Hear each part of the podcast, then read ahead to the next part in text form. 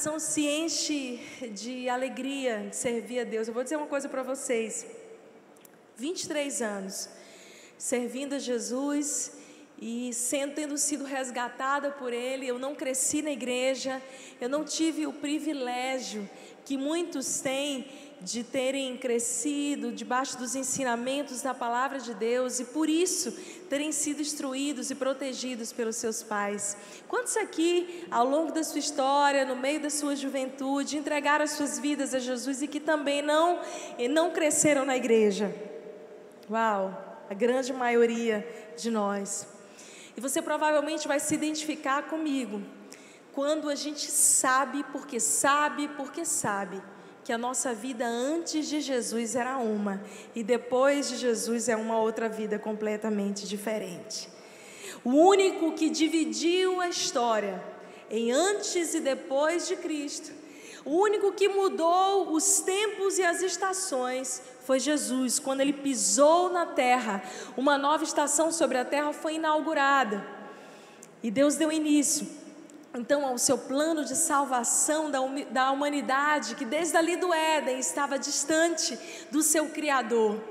Ah, quando nós conhecemos a Jesus em algum momento da nossa juventude, da nossa história, mas vivemos um tempo distante, a gente sabe, a gente sabe o quão precioso é estar na casa de Deus, na igreja. Eu sou apaixonada pela igreja. Tem alguém que é apaixonado pela igreja? A gente valoriza cada pedacinho, cada conquista, cada detalhe dessa casa. Eu lembro de anos da minha vida que eu, desde muito cedo, indo para baladas, noitadas, e ali a gente bebe, usa entorpecente. Pastora, senhora, é só Jesus na minha vida, irmão, não queira me conhecer sem Jesus. Não prestava. Agora eu presto um pouquinho mais porque ele é bom. Mas eu estava perdida e ele me achou. E eu lembro de quantas madrugadas envolvida em tudo aquilo. Numa falsa alegria e de manhã vivendo um vazio existencial. E quando eu entreguei a minha vida a Jesus, eu disse para ele: Senhor, quer saber de uma coisa? Toda vez que eu cantar para ti, eu vou cantar plenos pulmões. Toda vez que eu celebrar o Senhor no culto, eu vou pular, eu vou levantar as minhas mãos, porque agora eu sei o que é a verdadeira alegria. Então, tudo que você viu aqui, meu Deus, que exagero muito mais nós faremos para exaltar ao único digno de louvor. Uh! Você é livre, eu sou livre, e agora nós temos a verdadeira alegria que está em Jesus, e ninguém pode arrancar essa alegria de dentro de nós.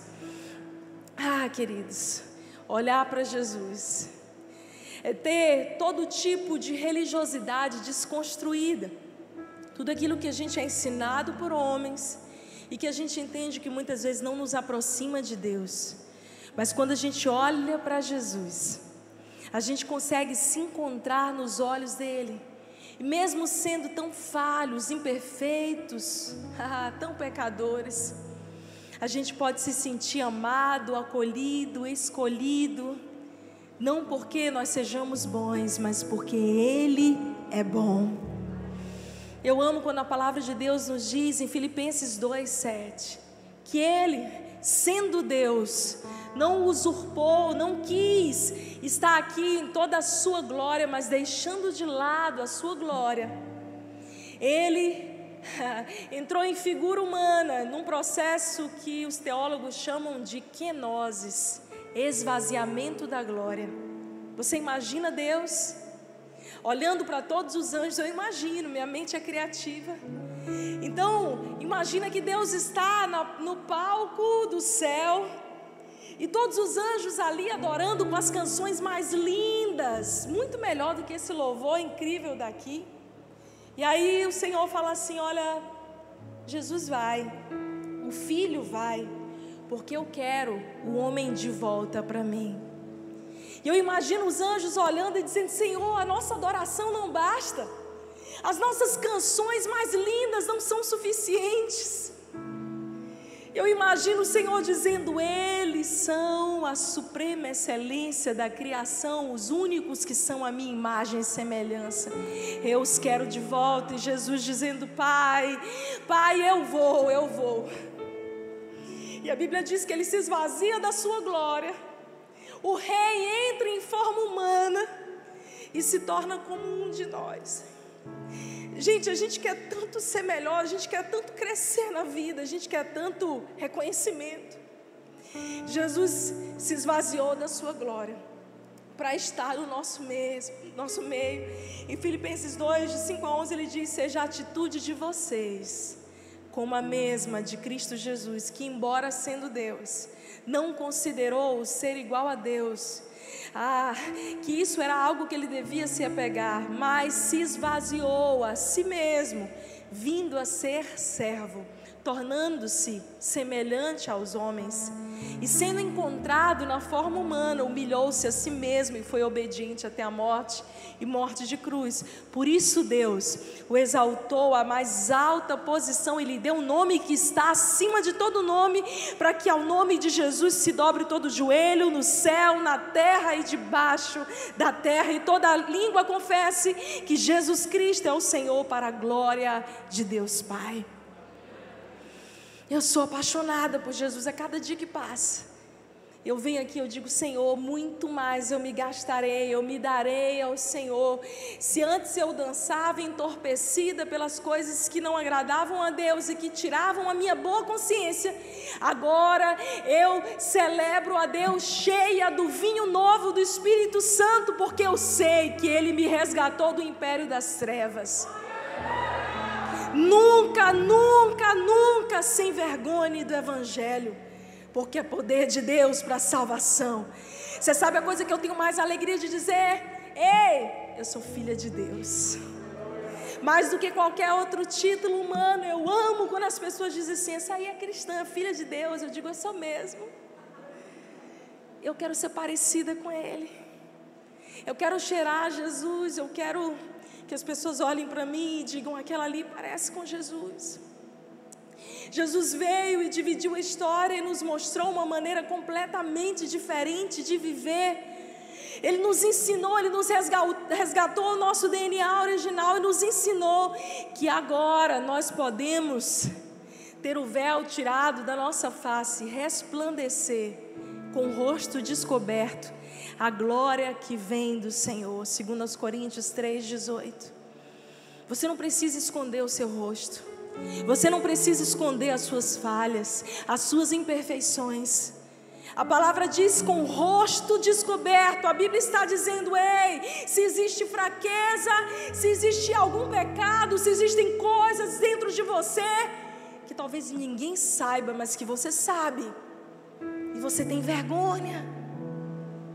Deus está dizendo: venha com o rosto descoberto, porque você vai refletir a glória que vem do Pai.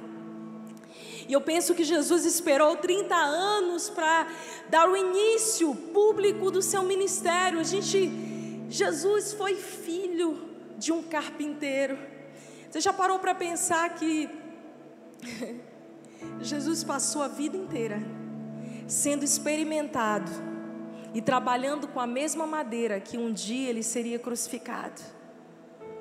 Normalmente, o teu propósito está conectado aos momentos de dores que ninguém vê, aos momentos de bastidores que você constrói a sua história. E ali, depois das bodas de Caná da Galileia, todo mundo diz: Jesus está na hora. Comece o teu ministério público, Senhor está na hora. Jesus então vai fazer o seu primeiro discurso público, o seu primeiro sermão. E se eu tivesse que fazer um primeiro sermão, eu, meu Deus, ali, próprio Filho de Deus, vindo expressar ao mundo a sua mensagem. Jesus está ali, em Mateus 5, abrindo e inaugurando um novo tempo. E eu quero que você abra a sua Bíblia comigo no livro de Mateus 5 porque nós vamos começar do começo. Nós vamos começar do primeiro discurso público de Jesus. Ali, você pode de repente se imaginar sentado com aqueles quase 5 mil homens, por volta de 12 mil pessoas, entre homens, crianças e mulheres, sentados na campina, à beira do mar da Galileia, lago de Genezaré, num lugar maravilhoso que eu já tive o privilégio de estar. Jesus está no alto do monte e o mundo espera o descortinar daquela mensagem. E Jesus então começa com a sua primeira mensagem pública para a humanidade. Vendo as multidões, Jesus subiu ao monte e se assentou. Seus discípulos se aproximaram dele e ele começou a ensiná-los, dizendo: Bem-aventurados os pobres de espírito, pois deles é o reino dos céus. Bem-aventurados os que choram, pois serão consolados. Bem-aventurados os humildes, pois eles receberão a terra por herança. Bem-aventurados os que têm fome e sede de justiça, pois serão satisfeitos. Bem-aventurados os misericordiosos, pois obterão misericórdia. Bem-aventurados os puros de coração, pois verão a Deus. Bem-aventurados os pacificadores, pois serão chamados filhos de Deus. Bem-aventurados os perseguidos por causa da justiça, pois deles é o reino dos céus.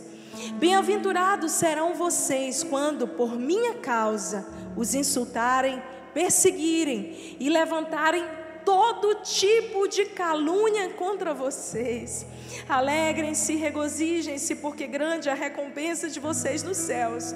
Pois da mesma forma perseguiram os profetas que viveram antes de vocês. Vocês são o sal da terra.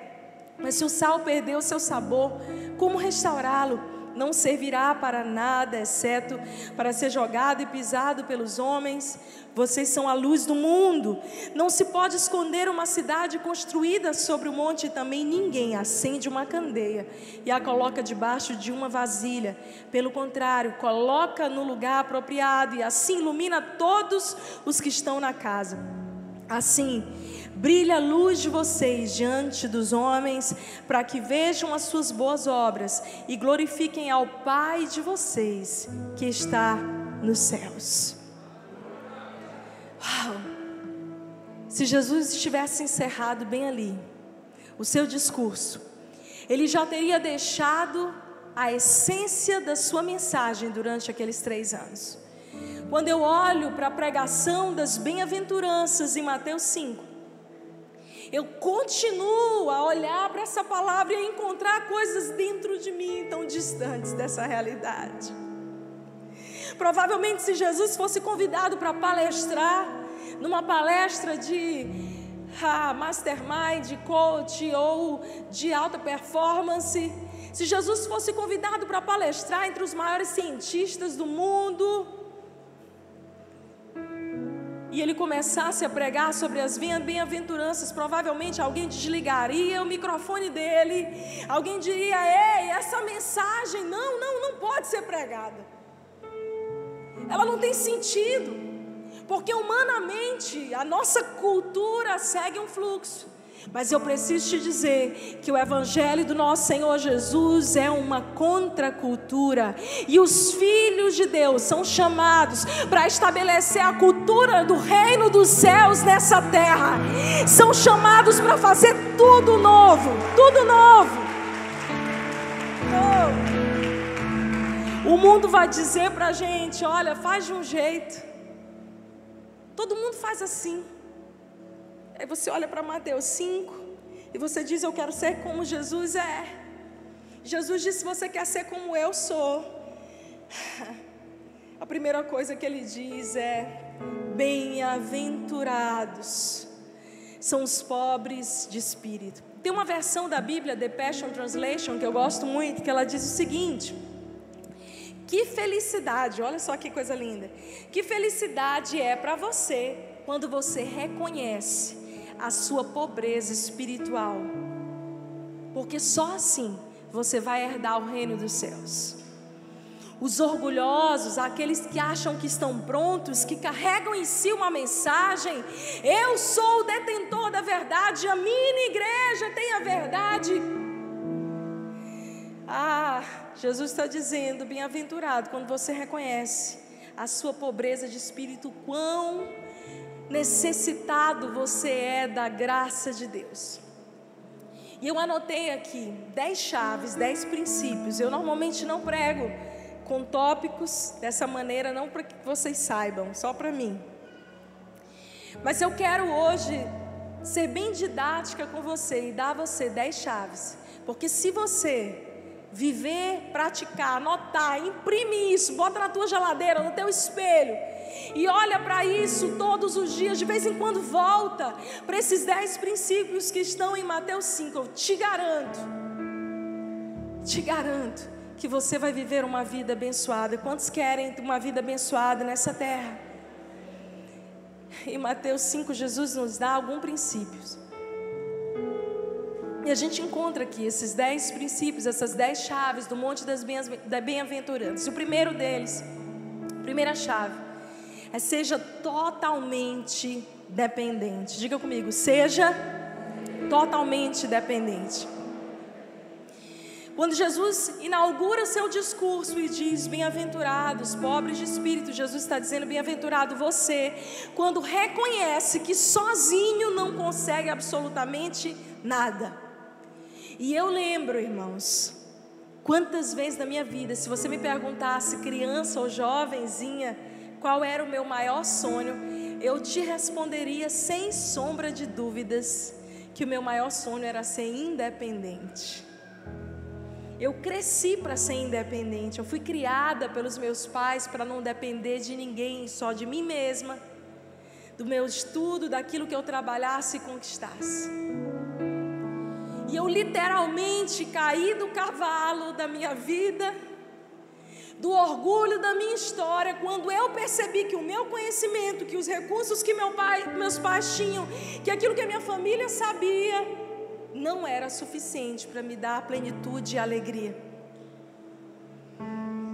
Quando eu descobri no auge da minha independência que aquilo não poderia me tornar alguém feliz e que eu precisava baixar a minha bola e dizer: não foi fácil, irmãos. Deus, eu dependo de Ti.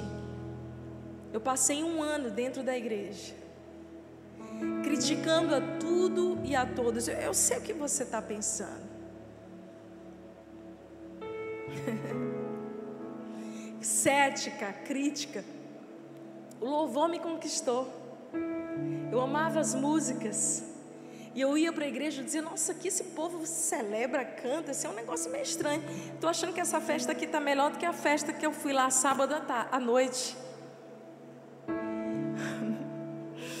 Mas quando eu reconheci, eu preciso ser totalmente dependente de Deus, esse grito de liberdade que todo ser humano carrega de ser independente, é um grito completamente maligno, porque tenta nos desconectar da nossa, da nossa essência, da nossa dependência de Deus. Eu preciso te dizer agora: você não pode ser independente de Deus. Quantos aqui estão resolvidos a serem dependentes de Deus? Resolve logo, irmão. Para de bater cabeça. Para de bater cabeça. Eu amo quando a palavra de Deus diz, quando Jesus encontra Pedro depois ali da ressurreição, e que Jesus faz aquele, aquela conversa de restauração com Pedro, ele diz: Pedro, tu me amas. Jesus está perguntando para Pedro: Pedro, tu me ágape, porque existem três palavras para o grego, para amor em grego: ágape, filéu e eros. Eros, o amor entre homem e mulher. Filé, o amor de amigo, gostar, curtir. E ágape, o amor sacrificial e eterno. Jesus chega para Pedro e diz: Pedro, tu me ágape, tu está disposto a dar a tua vida por mim? Você me ama de verdade? Pedro diz assim: Jesus, eu só te filéu. Eu só gosto de ti, Jesus. Eu só gosto de ir naquela igreja domingo, de vez em quando. Eu gosto do pessoal. Mas eu não estou pronto para o ágape. Na terceira pergunta, Jesus baixa o nível. Jesus entende que Pedro não está pronto naquele momento, porque Jesus sabe, ele conhece o nosso coração. Não adianta a gente fingir. Jesus sabe que Pedro não está pronto. Jesus diz para ele: Pedro, então tu me filéu. Você está disposto a fazer uma aliança de amigo comigo, então, já que você não está pronto para se sacrificar de amor por mim? Pedro diz: Ok, Senhor. Ele se entristece e ele diz: Eu te filéu. Então Jesus diz algo para ele, presta atenção no que eu vou dizer. Pedro, agora que você só gosta de mim, você vai para onde você quer. Mas no dia, Pedro, que você aprender a me ágape, a me amar de todo o teu coração, um amor cheio de renúncia aqui, um amor de alguém que quer viver os meus sonhos e não mais os sonhos próprios e egoístas. Nesse dia, Pedro, então você vai ser levado, você nem vai ver para onde vão te levar. Jesus estava dizendo: enquanto você só gosta de vir à igreja, você é o que os americanos chamam de friendly like, é um amigo da igreja, eu curto, eu gosto, mas eu, eu não quero me envolver. Você faz o que você quiser, mas no dia que você aprender a me amar de verdade, eu vou te levar para um caminho de dependência. Você nunca mais vai conseguir ser essa pessoa rebelde, independente. Você vai passar a depender de mim completamente. Ah, querido, reconheça as suas fraquezas. Baixa a bola e diz: Senhor, eu sou totalmente dependente de Ti mesmo. Bota a mão no teu coração e diz isso: Senhor, eu sou totalmente dependente do Senhor. E mesmo que você não admita, se o oxigênio for cortado dos nossos pulmões, nós perdemos o fôlego de vida. Nós temos recebido vida, fôlego, graça dele. Se você está vivo e viva hoje aqui, é porque você, mesmo não reconhecendo, é alguém que é dependente de Deus. Então reconheça isso logo para viver bem. A segunda chave que Jesus nos ensina aqui em Mateus 5 Ai, Jesus, como eu te amo. É quando ele, ele diz: Olha, bem-aventurados os que choram, porque serão consolados. Tenha um coração quebrantado. Se você está anotando, anota aí. Tenha um coração quebrantado. Jesus está ensinando uma contracultura. As pessoas dizem para nós, o mundo nos ensina, engole o choro. Chora não. Chorar é sinal de fraqueza, de vulnerabilidade. Você vai mostrar para as pessoas os teus sentimentos e a gente se tornou expert em mascarar os nossos sentimentos, em usar os filtros que não são só no Instagram, mas na nossa vida diária. A gente sabe como fazer, a gente se tornou atores e atrizes profissionais, tá bom? De Hollywood contratar. Você sai de casa destruído. E você encontra a primeira pessoa no elevador e a pessoa diz: Está tudo bem? Você diz: Tudo ótimo. Com a sua roupa arrumada do momento, com a sua maquiagem bem feita, as mulheres. A gente se torna expert em viver um padrão que. É claro que eu não estou dizendo que a gente deve mostrar os nossos sentimentos para todo mundo, isso seria tolice, imprudência.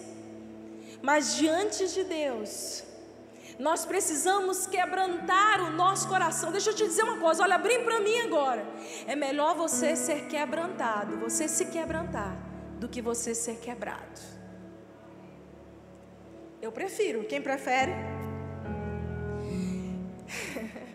A Bíblia diz: olha, que os humilhados serão exaltados, mas aquele altivo, aquele orgulhoso, o Senhor abaterá. Gente, eu confesso para vocês, quantas vezes eu já tive que ser quebrada. Quantas pessoas eu aconselho e eu estou vendo que essa pessoa está sendo quebrada vez por outra, num ciclo interminável de recomeço. Começa, aí faz tudo errado, começa de novo. Começa um trabalho, paga as contas e daqui a pouco está endividado de novo. Começa um casamento, não dá certo, arruma outro casamento, já não deu certo de novo. São quebrados vezes após vezes, porque saem quebrando princípios, saem vivendo numa vida independente de Deus. Ei, me escuta, assume a dependência de Deus e diga: Senhor, eu quero me quebrantar, é hoje, agora e logo.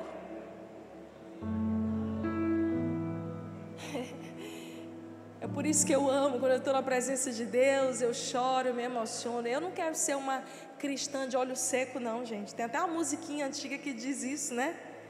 Não consegue sentir, não consegue ter compaixão do outro. A gente se transforma também, mesmo dentro da igreja, em cristãos profissionais. Então eu, eu fiquei profissional em cantar, profissional em pregar não, com Deus, eu sempre vou precisar ter um coração quebrantado, que sente a dor do outro, que se importa. Ah, mas pastor, eu vou sofrer demais. Vai. Tem vida sem sofrer? Se alguém achou essa fórmula, me diz aí no final. Não tem. eu prefiro fazer a coisa correta diante de Deus, chorar, parar. Segredo, botar a cabeça no colo de Jesus, dizer: Senhor, está doendo. Senhor, o Senhor viu o que disseram de mim, o que falaram de mim. Senhor, o Senhor, o Senhor viu. O Senhor sabe, o Senhor vê. Ah, Jesus. Nesse lugar, nesse colo, irmãos, que eu tenho sido refeita há 23 anos. Eu vou lá, sabe aquela criança que quando apanha na rua, vai correndo falar para o pai? Não sei se você era assim. Eu não era não, mas eu aprendi a ser com Jesus. Eu vou valentemente na rua, mas eu chego na minha casa e falo o seguinte, Senhor, se ouviu, me ajuda. Existe um lugar para a gente ser quebrantado aos pés dele. Terceira chave, seja manso e humilde como Jesus. Diga manso e humilde como Jesus. Bem-aventurados os mansos, pois herdarão a terra. Meu Deus, parece uma coisa sem sentido. Que pregação, Jesus, mas sem sentido. Mas não é bem-aventurada a pessoa valente que ela vai conquistar? Jesus diz que não, Jesus diz. Você sabe o que é mansidão? Mansidão é força sobre controle. Você tem todo o poder, você tem toda a força dos céus, mas ainda assim você é manso e humilde de coração. Humildade não se fica a pensar coisas inferiores de si mesmo, mas pensar menos em si mesmo. É, ver, não tem nada a ver com pobreza ou riqueza. Eu conheço muito pobre, orgulhoso e muito rico, que é mais humilde que muito pobre. É quando você mantém o seu coração no lugar certo. Eu não estou atrás de grandes coisas, de recompensa humana, de honra. Deus, eu quero só fazer a minha parte. Eu quero esse lugar de mansidão, de humildade. Eu amo quando a Bíblia diz: os humildes herdarão. E isso é totalmente contrário daquilo que as pessoas esperam. Será que Deus já te deu alguma bênção? Quantos foram abençoados por Deus em algum momento da vida? Levanta a mão. Se você não, irmão, me procura o final que a gente vai marcar o velório. Você é abençoado por Deus, mas se essas bênçãos, essas dádivas mexem com você, como é que Deus vai te dar mais? Se você não consegue manter o seu coração humilde no lugar certo, manso e humilde de coração. Gente, eu lembro de uma época, e de vez em quando isso se repete, que eu ia orar no meu banheiro e eu, com um temperamento muito forte, eu botava a mão na minha cabeça, porque o maior profeta sobre a sua vida é você mesmo. Você sabia disso? E eu dizia: Eu sou manso e humilde de coração. Eu sou manso e humilde de coração. Mansa como Jesus. A tua palavra diz, Senhor: Aprendei de mim que sou manso e humilde de coração eu ministrava na minha alma, porque eu precisava dominar o meu gênio impetuoso, ter um coração mais simples, como Jesus, posicionado no lugar certo. E quando menos você esperar, você vai ser abençoado, você vai receber bênçãos pelas quais você nem imaginava porque Deus é poderoso, Filipenses 3:20, para fazer, como nós cantamos aqui, mais do que pedimos, mais do que pensamos, segundo o seu poder que opera em nós. Quarta chave: lute pelas coisas corretas. Diga para a pessoa do seu lado: lute, mas pelas coisas corretas, irmãos. Jesus diz: Bem-aventurados que têm fome e sede de justiça.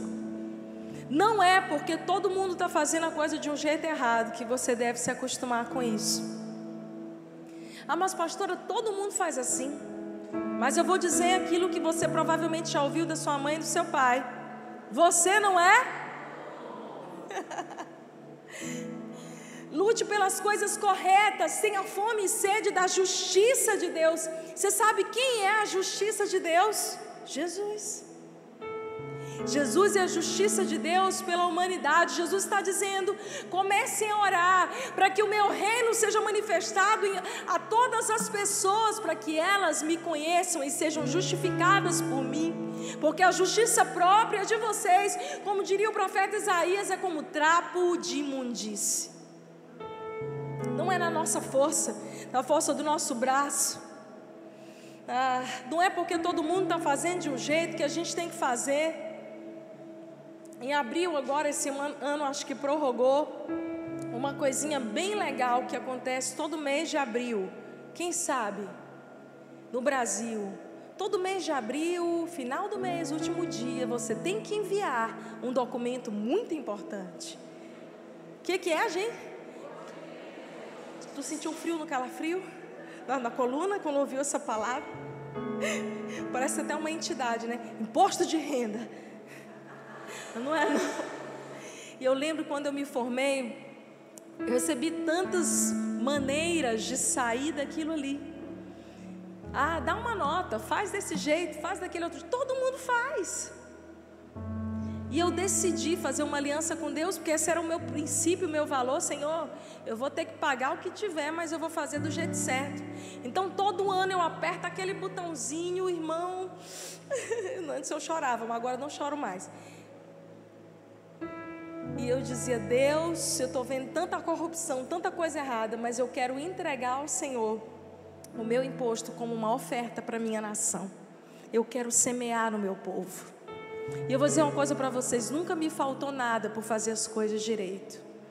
Mas eu conheço um monte de gente que dá jeitinho, que faz as coisas erradas, que manipula e que parece que aquilo que ganha cai dentro de um saco furado, sem fundo, nunca tem, vive na escassez. Lute pelas coisas corretas. Eu vou te dizer uma coisa. Tem uma frase que Jesus diz na série The Chosen. Se você ainda não assistiu, assista, é gratuito. Pela, você pode baixar no aplicativo do celular ou no, no computador, espelhar para a sua televisão. The Chosen. Procura, os escolhidos. E Jesus diz algo interessante na conversa com o pai de uma moça. Ele diz o seguinte: Eu não peço nada para quem não me segue mas para os meus seguidores eu peço tudo. Existem dois convites de Jesus para você. O primeiro é: vinde a mim, todos vocês que estão cansados e sobrecarregados. Esse convite é para todos nós. Se alguém aqui chegou cansado, fadigado, já lutou, precisa ter seus sonhos restaurados, precisa de uma palavra de esperança, existe um convite de Jesus para você hoje aqui. Mas existe um segundo convite quando Jesus diz: Vinde após mim. Tome a sua cruz, negue-se a si mesmo e siga-me. E esse convite é para os discípulos é para os seguidores, para aquelas pessoas que querem ser simplesmente como Jesus. Será que tem alguém aqui nessa noite que quer ser como Jesus era? Pode aplaudir o Senhor porque Ele é digno.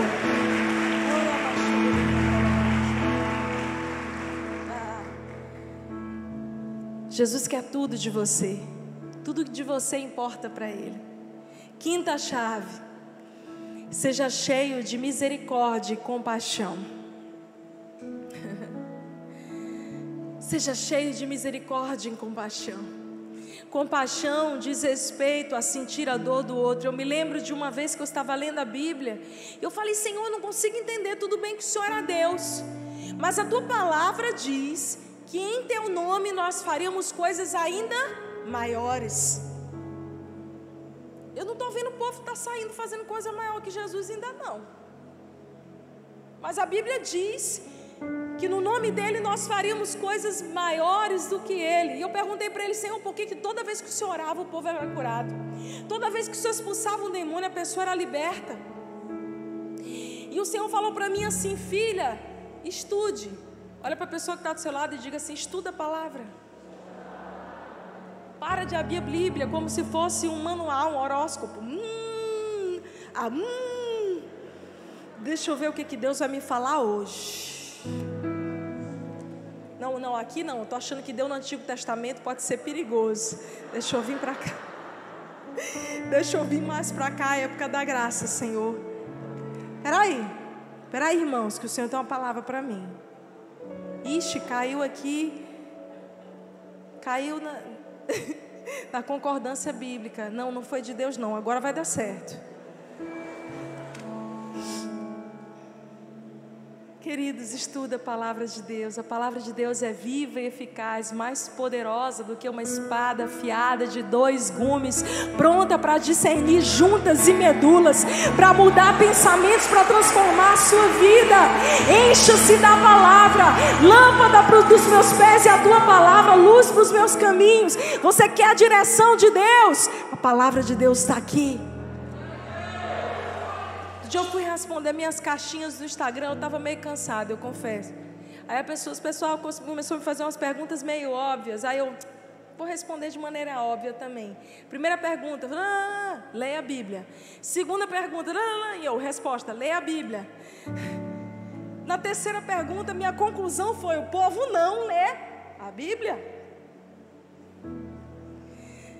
Encha-se de compaixão, a palavra de Deus disse. Eu perguntei então para Jesus, por que, que o Senhor curou todo mundo? E o Senhor disse, filha, presta atenção, que cada pessoa que aparecia diante de mim, a Bíblia diz: Jesus compadeceu-se dela, e compadecendo-se dela, enchendo-se de compaixão, em todos os momentos que Jesus cura alguém, ele se coloca no lugar dela, ele sente as dores. Você sabe o que mais está faltando para nós, igreja do Senhor, para a gente fazer uma revolução em Teresina?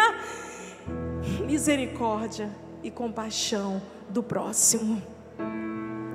Bem-aventurados os misericordiosos, bem-aventurados. Sexta chave não deixe o seu coração se contaminar. Lute pela pureza. É isso mesmo.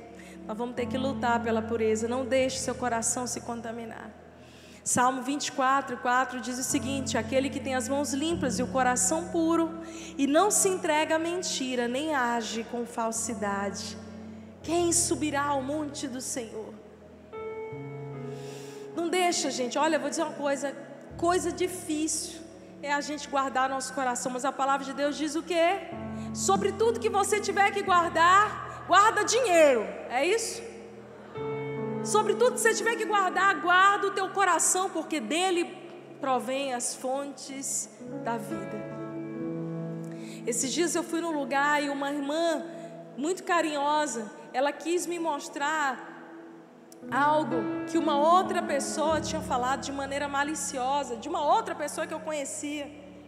Vulgo fofoca. Irmã, te amo se tu estiver me assistindo pela internet. Eu sei que sua intenção foi boa, mas está errado, eu te disse. Eu falei para ela: quero ver, não, não, não, não, não, não, não quero ver. Porque aquilo que o outro faz é problema dele. Mas como eu lido com isso no meu coração é problema meu. E eu prefiro guardar o meu coração. Eu prefiro conservar o meu coração limpo, com o coração com as intenções corretas. A Bíblia fala, 2 Tessalonicenses 3, eu estava estudando esse dia, esses dias quando a Bíblia diz: Olha, quanto a vocês, continuem a fazer o bem. Fizeram mal contra você, falaram contra você, mau testemunho. Quanto a você, continue a fazer o bem. Guarda o teu coração, guarda o teu coração de se contaminar. Sétima chave: mude realidades ao seu redor. Olha o que a Bíblia está dizendo. Bem-aventurados os pacificadores, porque eles serão filhos de Deus. O que, que as pessoas dizem de você quando você chega em algum lugar? Você carrega paz para onde você vai? Ou a sua tempestade interior transtorna o lugar para onde você está indo? Tem gente que vai para um lugar e ela leva a tempestade interior dela. Mas a Bíblia diz que Jesus, o príncipe da paz, o nosso amado, o nosso Senhor, a quem nós lutamos para ser parecidos todos os dias, nós somos os pacificadores, nós somos aqueles que vamos levar aos lugares sem esperança, paz, alegria, tranquilidade. Ei, eu tenho uma mensagem de Deus para você. Pode estar o caos, mas eu conheço o príncipe da paz. Você é pacificador. Comece a mudar realidades ao seu redor. Cheguei numa festa de família, confusão. Gente, leva paz. Oitava chave. Faça a coisa correta, custe o que custar. Olha para o teu irmão mais uma vez aí e diz para ele: faz a coisa correta, custe o que custar. A Bíblia diz: Bem-aventurados os perseguidos por causa da justiça, porque deles é o reino dos céus. Bem-aventurados serão vocês quando vos. Olha isso aqui, gente. Eu, eu sinceramente, Jesus, por que, que o Senhor foi falar isso? Jesus está dizendo que a gente é bem-aventurado, presta atenção, quando nos insultarem, nos perseguirem e levantarem todo tipo de calúnia contra nós, por nós estarmos fazendo a coisa certa, servindo a Ele. Agora eu te pergunto, a não ser que tu tenha subido para a categoria de anjo, dói? Quando nos insultam, quando nos perseguem, quando levantam calúnias a nosso respeito enquanto a gente está fazendo a obra de Deus, dói ou não dói?